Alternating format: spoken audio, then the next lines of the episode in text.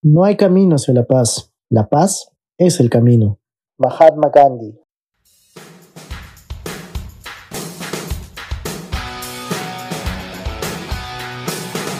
Saludos a toda nuestra comunidad oyente del podcast Taos al Día. Mi nombre es Diego Sedano, miembro de la Comisión de Investigación del Taller de Derecho y Relaciones Internacionales Alberto Ulloa Sotomayor, y el día de hoy les hablaré sobre los sujetos de derecho internacional público, las organizaciones internacionales. En los episodios 4, 11, 15, 18, 20 y 22 abordamos los conceptos básicos del derecho internacional público las fuentes del derecho, la costumbre, los principios generales, los tratados internacionales y el Estado como sujeto de derecho internacional respectivamente. Por lo que siguiendo con la materia de derecho internacional público, en esta oportunidad hablaremos sobre los sujetos de derecho internacional, en específico sobre las organizaciones internacionales. Como es sabido, en estos últimos años los avances en numerosos aspectos técnicos y culturales, tales como las comunicaciones, la ciencia o el arte han creado un clima propicio para la cooperación internacional a través de estructuras organizadas. El mundo ha sido testigo del aumento de las relaciones interestatales como consecuencia de la necesidad de regular aspectos de la vida internacional, siendo en consecuencia la voluntad de los estados por unirse y actuar de manera conjunta el punto de partida para la creación de las organizaciones internacionales. Como se explicó en el capítulo 22, los estados han sido identificados como los sujetos primarios y plenarios del derecho internacional público. En ese sentido, podríamos hablar de dos tipos de sujetos internacionales. Por un lado, los sujetos primarios u originarios entre los que se encuentran los estados. Y por otro lado, los sujetos secundarios o derivados, donde se enmarcan las organizaciones internacionales. Para llegar al punto antes mencionado, se tuvo que pasar por un desarrollo y evolución histórico bastante extensa, pues como menciona Bradley, el origen inmediato de las organizaciones internacionales podríamos situarlo en el Congreso de Viena del 9 de junio de 1815, momento en el que se constituyen las denominadas comisiones fluviales, y esto con la intención de regular la libertad de navegación de ríos internacionales, en este caso, por los estados que conformaban en ese momento la Comisión Central para la Navegación del Rin. Luego de ello, mediante el Tratado de París del 30 de marzo de 1856, se crea la Comisión Europea del Danubio, cuya función también fue la de regular otro de los ríos más importantes del continente europeo, siendo, en este caso, de importancia la creación de esta comisión pues se le reconoce a esta el derecho a ejercer sus competencias con total independencia de la autoridad territorial, situación que influirá a la hora de extender el reconocimiento de la personalidad jurídica a otras organizaciones internacionales en el futuro.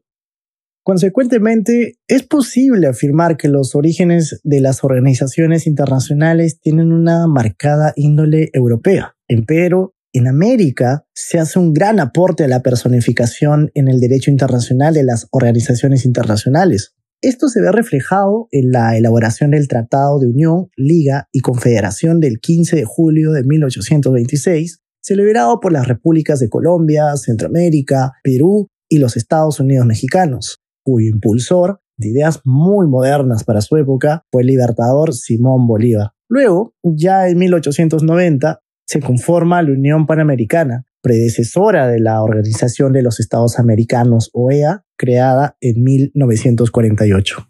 En dicha línea, el tratadista Díaz de Velasco clasifica la evolución de las organizaciones internacionales en tres generaciones. La primera está representada por las ya citadas comisiones fluviales, las que se desarrollan en una época de plena revolución industrial que influyó al fortalecimiento de las relaciones comerciales y el desarrollo de los medios de comunicación entre los estados. De esta manera surgen organizaciones internacionales que ya cuentan con un elemento de institucionalidad y de permanencia. La segunda generación comienza con la creación de la Sociedad o Liga de Naciones en 1919, de carácter netamente político y global, cuya finalidad era el mantenimiento de la paz y la seguridad internacional dada la lamentable experiencia de horror que se vivió en la Primera Guerra Mundial. Esta organización internacional se dio a iniciativa de los Estados Unidos de América, siendo Woodrow Wilson el entonces presidente, pero que a posterior se disuelve por la ausencia de dicho país y el fracaso de evitar el inicio de la Segunda Guerra Mundial. Sin embargo, este fracaso resultó ser un aliciente para la posterior aparición de la ONU en 1945 mediante la Carta de San Francisco, dada la obvia e imperante necesidad de cooperación entre los estados en la posguerra, siendo la ONU una organización internacional de una composición más sólida que su antecesora.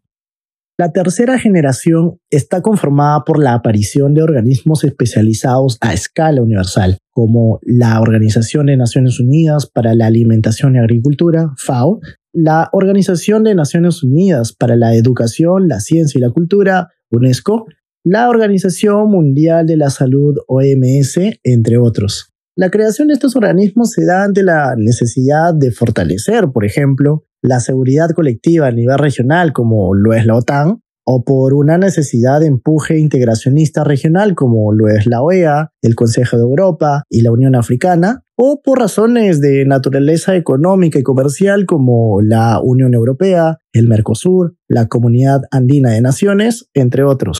Con lo anterior, se puede verificar la condición de las organizaciones internacionales como sujetos de derecho internacional, situación que ha sido refrendada por la Corte Internacional de Justicia en su opinión consultiva del 11 de abril de 1949 que invitamos a leer. Sin embargo, ¿qué es una organización internacional? Al día de hoy, no existe una definición exacta, por lo que la doctrina mayoritaria suele definirla mediante seis elementos. Un primer elemento es que las organizaciones internacionales sustenten de un carácter esencialmente interestatal. Eso quiere decir que las organizaciones internacionales están formadas básicamente, pero no exclusivamente, por estados. Un segundo elemento es que las organizaciones internacionales ostenten de un origen voluntario. Esto implica que las organizaciones internacionales sean creadas por normas jurídicas internacionales, más específicamente mediante tratados. Estos pueden recibir el nombre de tratado constitutivo, tratado instituyente, carta y eventualmente estatuto. Un tercer elemento es que las organizaciones internacionales ostenten de una voluntad autónoma e independiente. Independiente en el sentido de que las organizaciones internacionales puedan actuar sin la injerencia de los Estados miembros de esta, y autónoma en tanto las organizaciones internacionales deben tener la capacidad de autorregulación para guiar su composición y permanencia. Un cuarto elemento es que toda organización internacional debe ostentar de un carácter permanente. Las organizaciones internacionales no gozan de una base territorial que sí ostenta los estados. Es por ello que se necesita contar con un órgano permanente que, mediante este, logre evidenciar su personalidad jurídica con la creación de oficinas en los territorios de sus estados miembros mediante los conocidos acuerdos de sede. Este es un elemento político bastante importante para la visibilidad de las organizaciones internacionales en la comunidad internacional. Como quinto elemento tenemos a la competencia.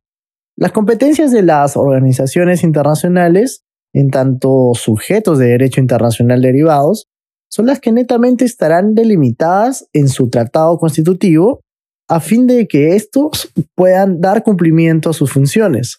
Sin embargo, si bien las organizaciones internacionales solo pueden realizar sus funciones de acuerdo a la competencia delimitada en su creación, es cierto también que existen competencias implícitas que no estarán detalladas en el tratado constitutivo, pero que se entienden que son inherentes para la realización de sus funciones, como por ejemplo las operaciones de paz que realiza el Consejo de Seguridad de las Naciones Unidas las que efectivamente no están detalladas en la Carta de San Francisco.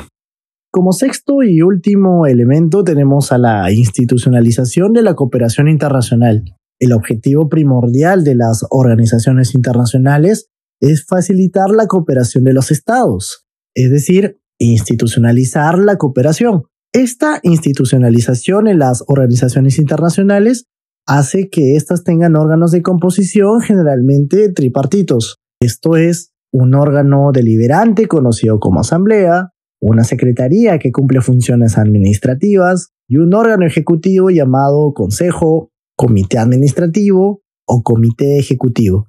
De lo referido en este capítulo, podemos evidenciar que las organizaciones internacionales se han convertido en un sujeto de derecho internacional dada la evolución que éstas han tenido en la historia y el reconocimiento como tal por la comunidad internacional, lo que fue refrendado por la Corte Internacional de Justicia en el famoso caso de Folke de Barnadot en 1949.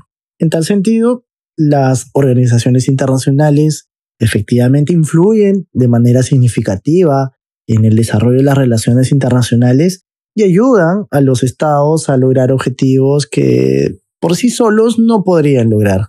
Sin embargo, más allá de que las organizaciones internacionales tengan como fin la institucionalización de la cooperación internacional, como se mencionó, existen algunas que dependen exclusivamente de estados poderosos para su mantenimiento o que gozan estos de privilegios exclusivos en órganos de importancia, lo que a la larga genera que en algunas situaciones se vean las organizaciones internacionales utilizadas para el cumplimiento de los intereses políticos y económicos de algunos estados, generando obviamente un debilitamiento y desconfianza en la institucionalidad de la organización internacional ante los ojos del mundo.